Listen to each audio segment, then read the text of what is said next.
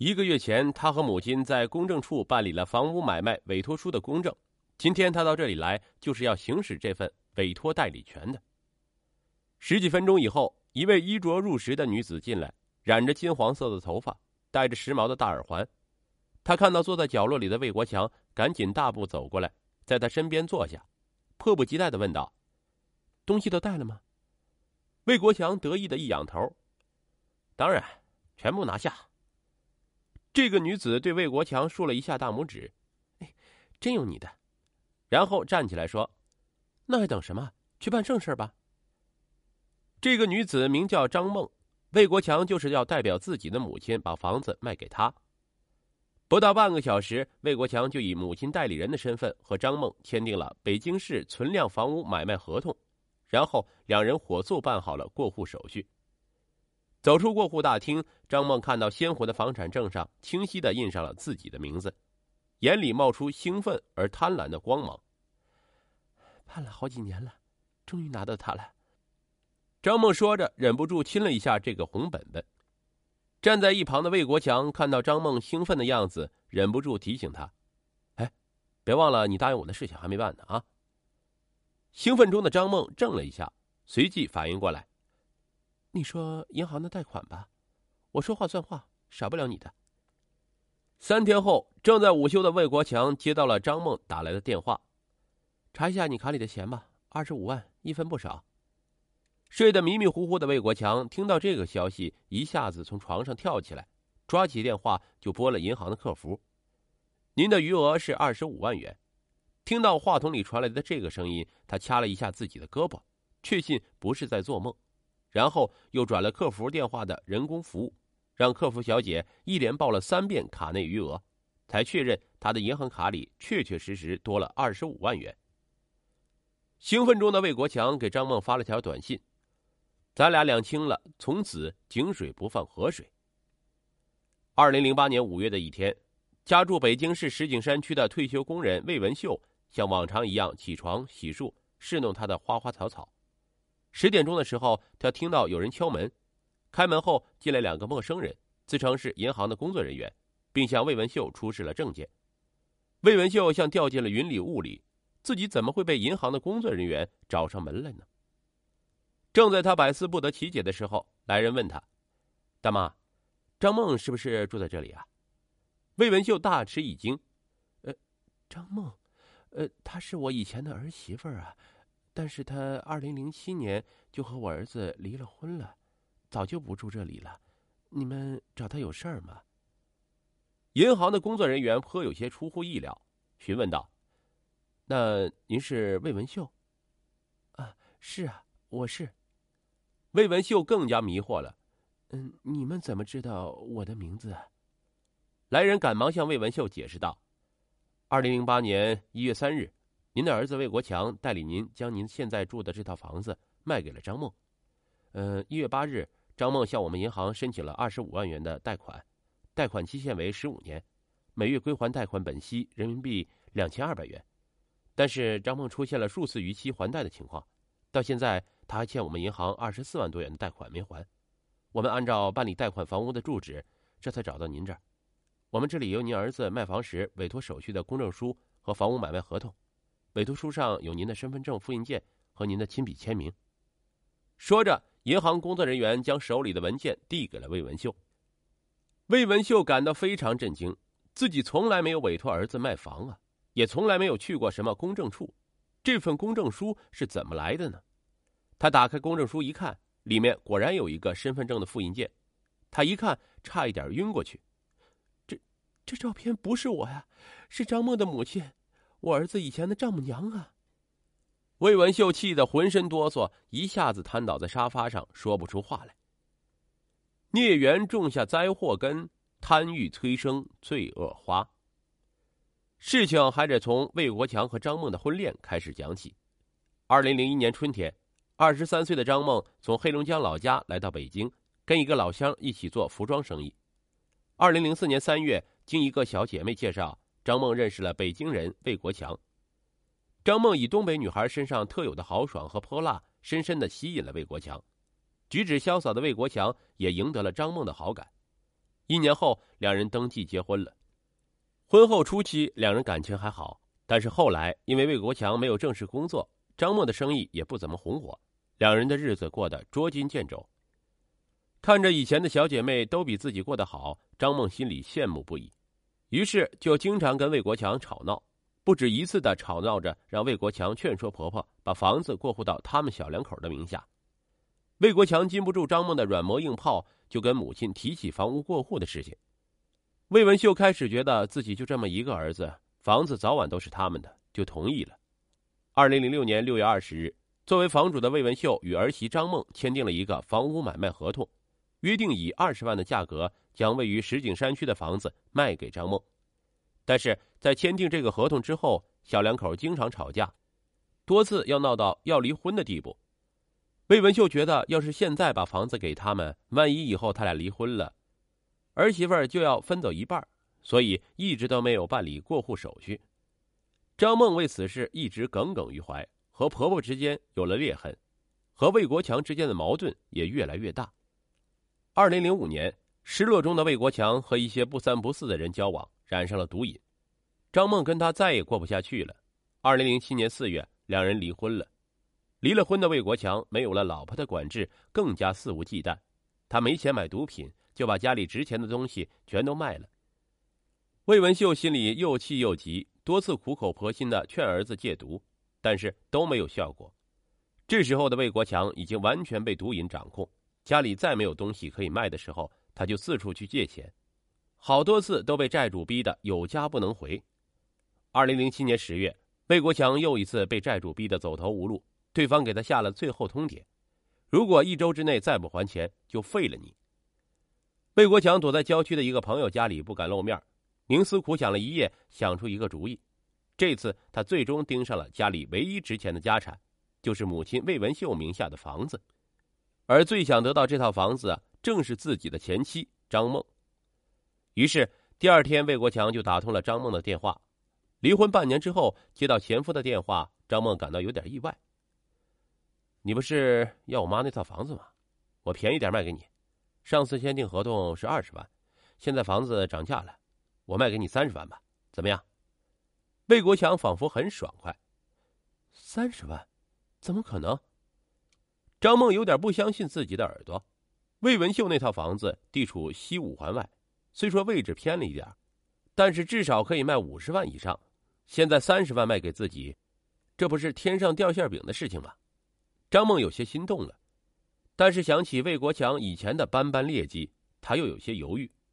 魏国强在电话另一头仿佛察觉出了他情绪的变化，“你先别忙着表态，咱们找个时间见面聊聊吧。”在两人第一次见面的咖啡厅里，魏国强详细述说了自己的计划：造一个假身份证，用母亲魏文秀的信息换上别人的照片，由那个人扮演自己的母亲，到公证处办理一个委托书公证。然后自己以委托代理人的身份堂而皇之的把房子卖掉。张梦看到魏国强胸有成竹的样子，问魏国强说：“那由谁来扮演你妈呢？”魏国强停了一下，笑眯眯的看着张梦，眼神里透出一丝狡黠。“你妈呀，没有比你妈更可靠的人选了，而且你妈为你着想，也绝不会把这件事情说出去。”张梦对这个创意显然没有任何思想准备。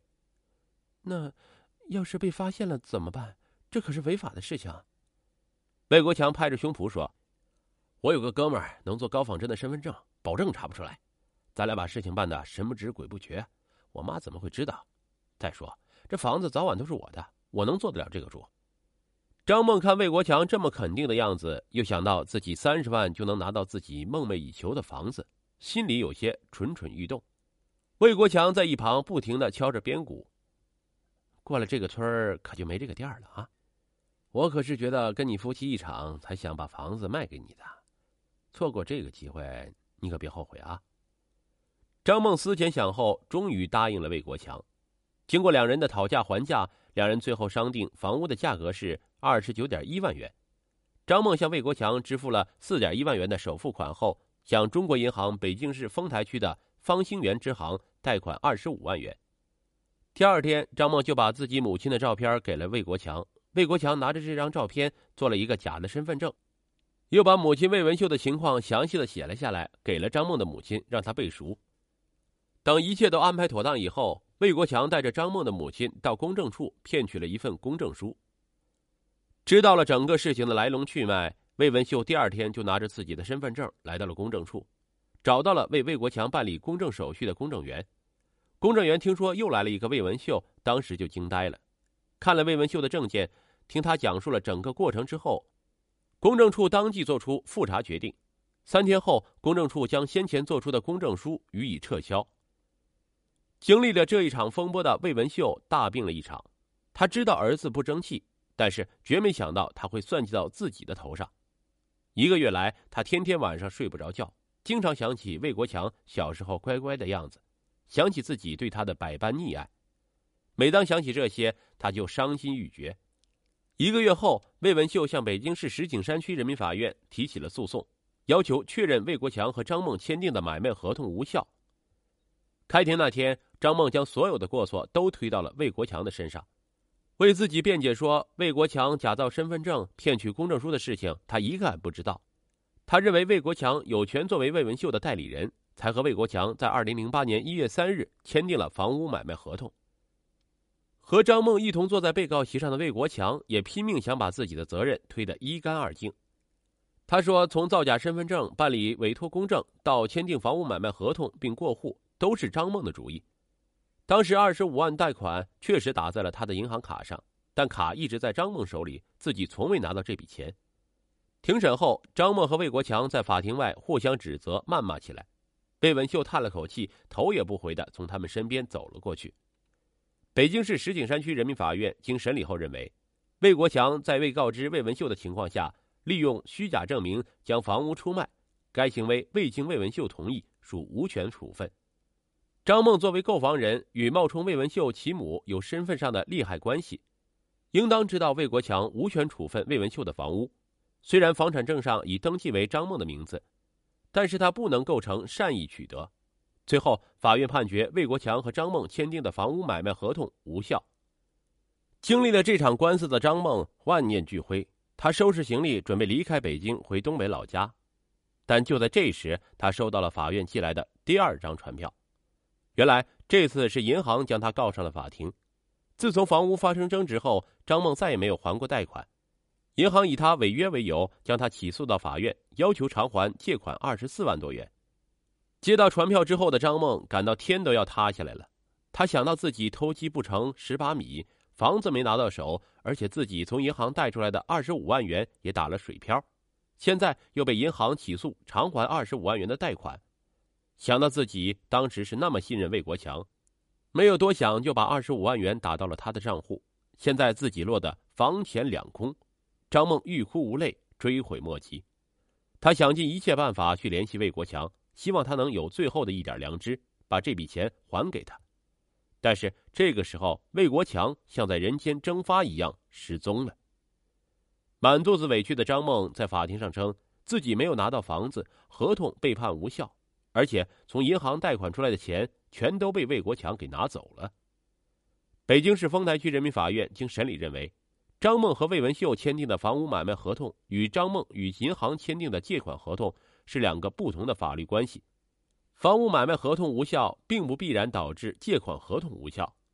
张梦称贷款二十五万被魏国强拿走，并不构成不还银行贷款的理由。按照张梦与银行签订的合同，张梦应当履行还款义务。在法庭宣判的当天，张梦听到这个结果，一下子瘫倒在那里。他不知道自己应该去哪儿筹集这二十五万元，而此时的魏国强因吸毒被抓，关押在北京市郊区的一个看守所里，失去了自由。然而，事情并未真正结束。打了几场官司的魏文秀还有一个担心：二零零六年六月二十日，他曾与张梦签订一份房屋买卖合同。一旦张梦拿着这份合同再次要求履约，又将是新的一轮麻烦。于是，二零零九年五月十九日，魏文秀向北京市石景山区人民法院提起诉讼，要求确认他与张梦签订的房屋买卖合同无效。曾经的一家人，新的一轮折腾又要开始了。江苏新娘突然暴瘦，一个月后离奇身亡，警方调查后，三名男子被捕。婚礼是一个女人一生当中最庄严、最神圣、最梦幻的时刻，每个姑娘都希望以最美丽的模样步入婚礼的殿堂，给自己留下足以铭记一生的动人回忆。然而，二零一三年，在江苏常州，一位年轻新娘却在婚礼前夕离奇身亡。没有任何家族遗传疾病，没有遭受任何刺激恐惧的她，在一个风平浪静。甚至称得上甜蜜幸福的下午，突然猝死家中，死在了他母亲的眼前。新娘离奇暴毙背后，究竟隐藏着怎样不为人知的骇人真相？柔和的灯光把房间照得透亮，偌大的衣橱柜门通通敞开，被翻了个底朝天。床上整整齐齐铺散着各式各样的衣服、裙子。江苏常州一户住宅内，一个名叫小军的姑娘。正在床边仔细观察比较，试图从中挑选出最让人眼前一亮的穿搭。二零一三年八月十三日，正值七夕佳节，在这样一个极具浪漫色彩的中国情人节，情侣恋人们无不是花样秀恩爱，四处撒狗粮，小军也不例外。小军时年二十六岁，身高一米六八，是个高挑又漂亮的姑娘。半年前，她与深爱的男友小汪领证结婚。不过，碍于繁忙的工作以及尽善尽美的高标准、高要求，两人将婚礼仪式定在了二零一三年下半年。可以说，小军与小汪已经步入了婚礼倒计时。为了七夕节晚上的约会，小军早早便开始悉心打扮，化好精致的妆容，梳好飘逸的发型。距离完成约会造型仅剩一步之遥时，意外发生了。下午五点，小军正照着镜子，拎起一条裙子往身上比划。突然，两眼一黑，晕倒在地。正在一旁围观女儿梳妆打扮的秦丽见状，大惊失色，连忙扑上去想要唤醒女儿，可小军却始终没有回应，脸色迅速苍白下去。事实上，这已经是小军短短两天内第四次晕倒了。十二日上午十点十六分，第一次感受到死在梦里的感觉。十二日晚上二十三点五十二分，太恐怖了，直接吧台倒地。太恐怖了！我会不会直接死在楼梯间啊？泪奔了，太吓人了。十三日上午十一点五十八分，我不行了，又晕过去一个小时，这日子没法过了。这些都是小军上传至社交平台的文章，通过恐怖、吓人、濒死的体验等字眼儿充分能够看出接连不断的突然昏厥给小军造成了多么大的惊吓与恐慌。只可惜，不知道是没有安排好休息时间。还是仗着年轻健康，倾诉发泄完便将此事抛之脑后。小军并没有及时就医，从而酿成大祸。第四次莫名昏倒后，小军再也没有前三次的幸运。五点四十五分，幺二零急救中心接到求救电话，仅十分钟便赶到现场。可此时，小军的嘴唇、皮肤已经全部发紫，停止了心跳与呼吸，他的生命终结在了二十六岁的花样年华里。人生最痛苦之事，莫过于白发人送黑发人，眼睁睁看着怀胎十月带到人世间、含辛茹苦抚养长大的独生女儿，就这么突然死在自己的面前。秦丽心如刀绞，痛不欲生。要知道，小军的身体一向很好，从小到大连感冒发烧都屈指可数。再加上小军既没有心脏病等家族病史，生前又没有从事剧烈运动或者遭受严重刺激。他只是在家选个衣服，怎么就会突然猝死呢？秦丽无论如何也无法接受无缘无故猝死这个可怕又草率的结论。他坚信女儿的死一定隐藏着不为人知的隐情。于是，秦丽与丈夫达成一致决定，向常州警方申请了尸检。尸检结果不出秦丽所料，法医在小军的心脏和肝组织中均发现了一种名为氟西汀的药物成分。而且含量相当惊人。所谓氟西汀，这是一种常见的抗抑郁药物，多用于治疗抑郁症、强迫症和神经性贪食。由于氟西汀的代谢所需时间长，停药后仍会在体内存留五到六周才会彻底消除，所以一旦服用过量，毒性便会囤积在体内，从而导致心律失常、呼吸困难，乃至于死亡。而尸检报告下定的最终结论正是小军之死符合心源性猝死，与服用含氟西汀成分的药物有关。尸检结果让警方不禁怀疑：难道小军的死是在治疗抑郁症期间过量服用药物造成的？然而，这个猜测当即遭到众人的一致反驳。秦丽坚称，小军自小漂亮乖巧、乐观开朗，很少有情绪低沉的时候，根本不可能患有抑郁症。